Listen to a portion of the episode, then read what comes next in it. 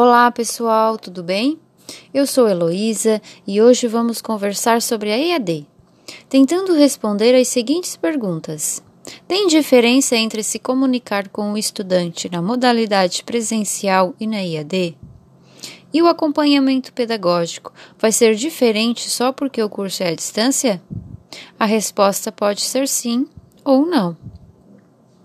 Sim, porque, dentre outras coisas, na EAD há o uso intensivo das tecnologias para as interações com os estudantes. Mas também podemos responder não.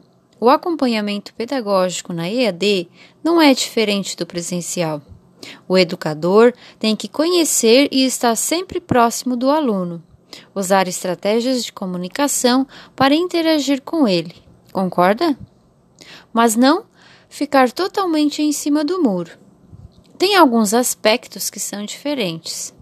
Na EAD, as aulas ocorrem além dos encontros ao vivo. Grande parte da aprendizagem acontece à distância e online. É preciso, então, acompanhar o processo do estudante nesses espaços virtuais.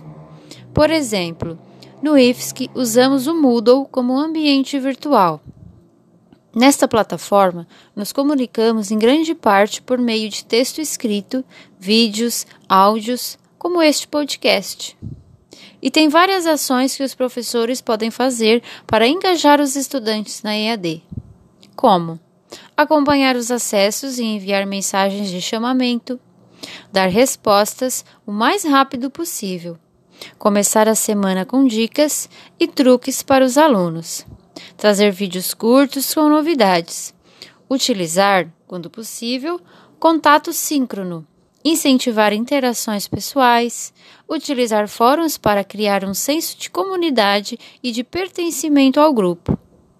Então, por hoje é isso. Logo, logo teremos mais um podcast para falar sobre a AD.